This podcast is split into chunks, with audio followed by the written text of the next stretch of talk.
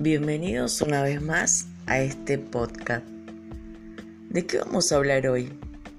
Bueno, seguramente habrás comenzado este mes con esta furia y esta pasión que muchos en el mundo están viviendo, que es el mundial. Y cuando miré la apertura, lo primero que, que se me vino a la mente y pienso que a muchas personas también, es la espiritualidad, ¿no? Como todo el comienzo y todo ese aire eh, era un estilo muy espiritual del ser humano. Todos nosotros, más allá de, nuestras creencias, eh, de, nuestra, de nuestra incredulidad, creemos en cosas espirituales. Porque el ser humano es espíritu. Espíritu es mente, donde habitan nuestro, nuestros pensamientos más profundos.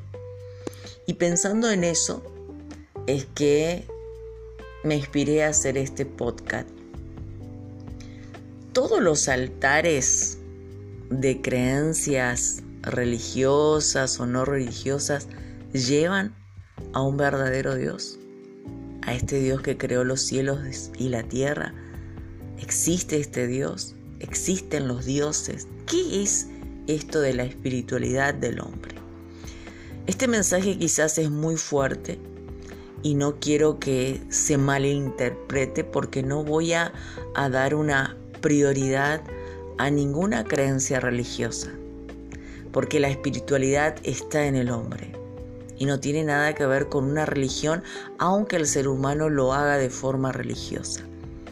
¿Qué es hacer las cosas de forma religiosa? Es cuando reiteradamente nosotros practicamos eh, creencias, rituales, formas, eh, filosofía, argumentos, hipótesis en función de aquello que nosotros queremos adorar, queremos honrar y venerar. La vida espiritual del hombre se basa en eso, en este deseo y esta pasión de adoración a algo, ¿sí? Esta honra a algo, algo que le queremos dar un valor muy íntimo. Esto es la vida espiritual del hombre. Todo ser tiene esta creencia y lo define de alguna forma u de otra.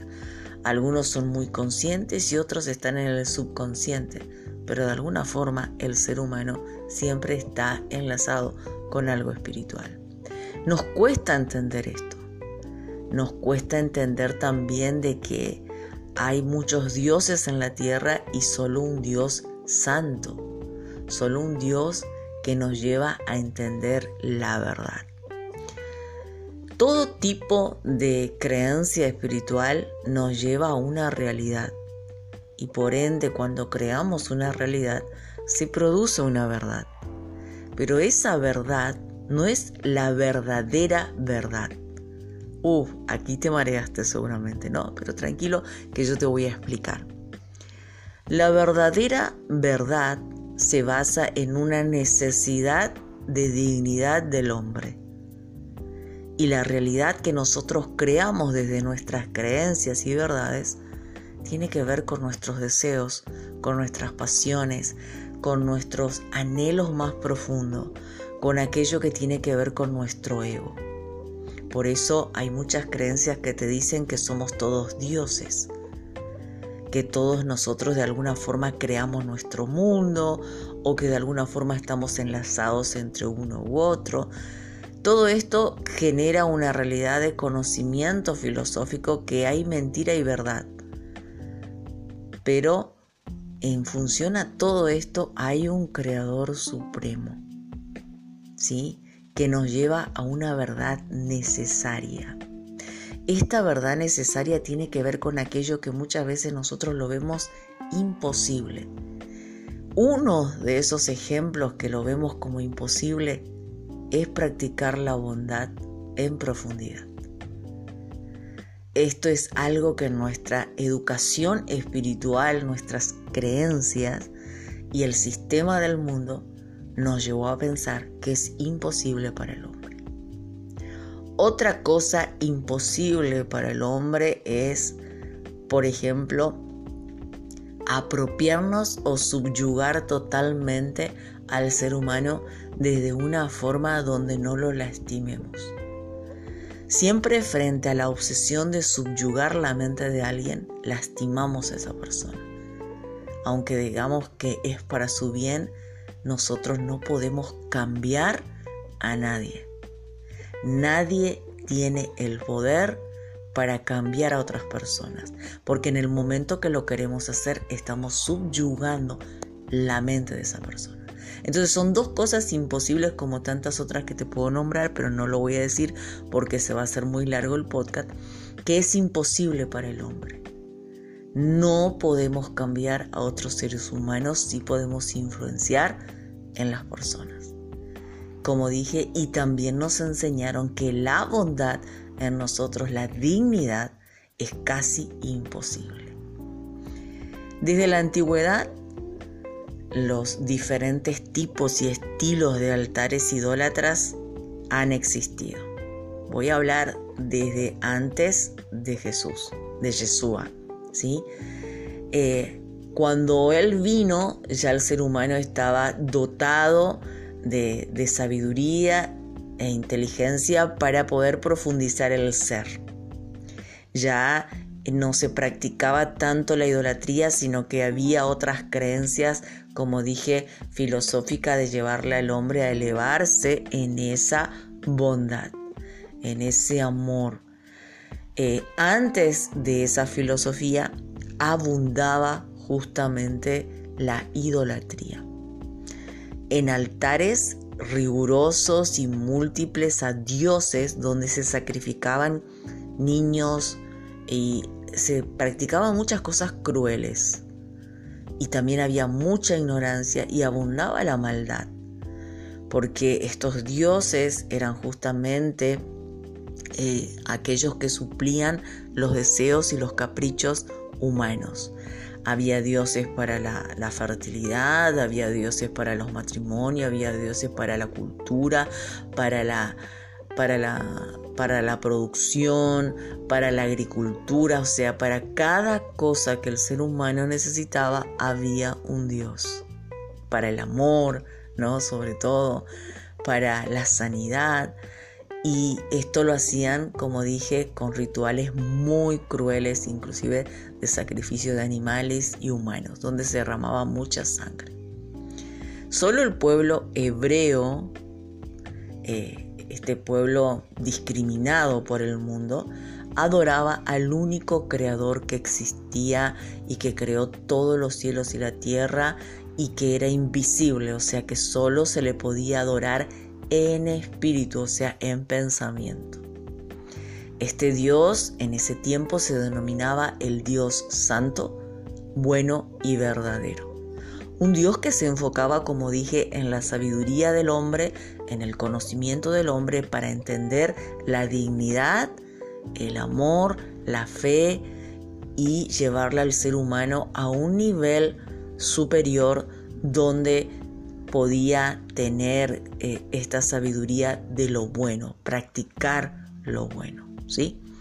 Por eso es que este pueblo hebreo es muy sabio, los rabinos son muy sabios siempre están en la sabiduría. Era el único pueblo, como dije, apartado de todos los demás, que tenían un Dios invisible, un Dios único, un Dios donde solo necesitaba el pensamiento. El altar era el pensamiento. Obviamente que ellos también hacían rituales, eh, sacrificios, pero todo eso tenía un símbolo, un símbolo de el Mesías, ¿sí? Es duro también esto porque el pueblo hebreo después, cuando Moisés muere, deja los mandamientos, eh, se va comprendiendo justamente de que eh, se convierten en religiosos. También ellos caen en, un, en una esencia de religiosidad, donde pierden la esencia pura y esto lo vemos cuando viene Yeshua él se enoja con, los fariseos, ¿no? Y comienza a ponerse en contra de ellos porque ellos comenzaron a tomar la ley de forma rigurosa y generaron un altar que Jesús decía que el Dios verdadero estaba descontento con eso. Este Dios bueno, santo, eh, Daniel, el profeta Daniel, si lo lees, Daniel 2.11 en tu Biblia, nos dice que era un Dios que no habitaba en la carne de los hombres. ¿Qué significa esto de habitar en la carne de los hombres? Vuelvo a repetir, antiguamente en el tiempo de este profeta Daniel, los hombres creían en sus poderes, ellos creían en su ego, como hoy muchos no creen en su superpoder, su autosuficiencia, y por ende también buscar un Dios para adorar para que supla todos sus deseos y necesidades autosuficientes. Entonces, Daniel, si nosotros estudiamos este libro o lo buscamos, vemos que tenía una humildad para explicarle, por ejemplo, al rey Nabucodonosor que él no tenía ni un poder, que su poder venía de su creencia en este Dios invisible, un Dios que conocía todos los misterios y que creó los cielos y la tierra y que estaba sobre todos los dioses de la tierra. Entonces Daniel le explicaba que no tenía nada que ver con él, sino con que él era un siervo de este Dios. Y esto lo vemos, como dije, en Daniel 2.11, que dice así, porque el asunto que el rey demanda, o sea, Daniel estaba frente de Nabucodonosor, es difícil, y no hay quien lo pueda declarar al rey, salvo los dioses cuya morada no es con la carne. ¿Sí? O sea que no tiene nada que ver con el ego, con los deseos, con la idolatría ni nada, sino con el Dios que le expliqué anteriormente. Desde la venida de Yeshua, desde su muerte, el mundo toma un giro de 180 grados. Gusta a quien le guste, él no vino a crear la religión cristiana. ¿sí? Esto lo tenés que estudiar. Él vino a que la tierra conociera la verdad o sea, la dignidad del hombre. Si nosotros estudiamos la vida de Jesús, él no se refería a este amor como nos enseña el sistema del mundo. Él nos enseñaba el amor de la necesidad del hombre de poner lo bueno en su corazón. Como dije, eso que para aquella antigüedad era imposible y para que hoy en día también es imposible, lo bueno. El poder cambiar el ser, cambiar de adentro hacia afuera. Yeshua no trajo esta filosofía, esta fue una revelación de un deseo del Padre y él fue el que interpretó las escrituras como el Padre quería que se las interpretara. Él tenía esa inteligencia, esa sabiduría, ese propósito de interpretar la verdad de las escrituras.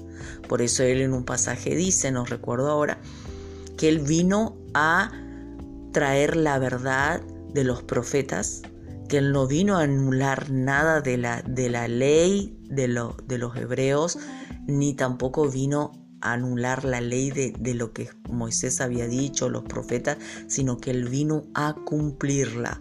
O sea que esa bondad que Dios quiere en todos los seres humanos se revelará en él para que el ser humano se pudiera acercar a Dios y entender que Él también puede tener esa bondad a través de su propósito. A lo largo de la historia de la tierra quisieron haber muchas personas que se quieren parecer a Yeshua.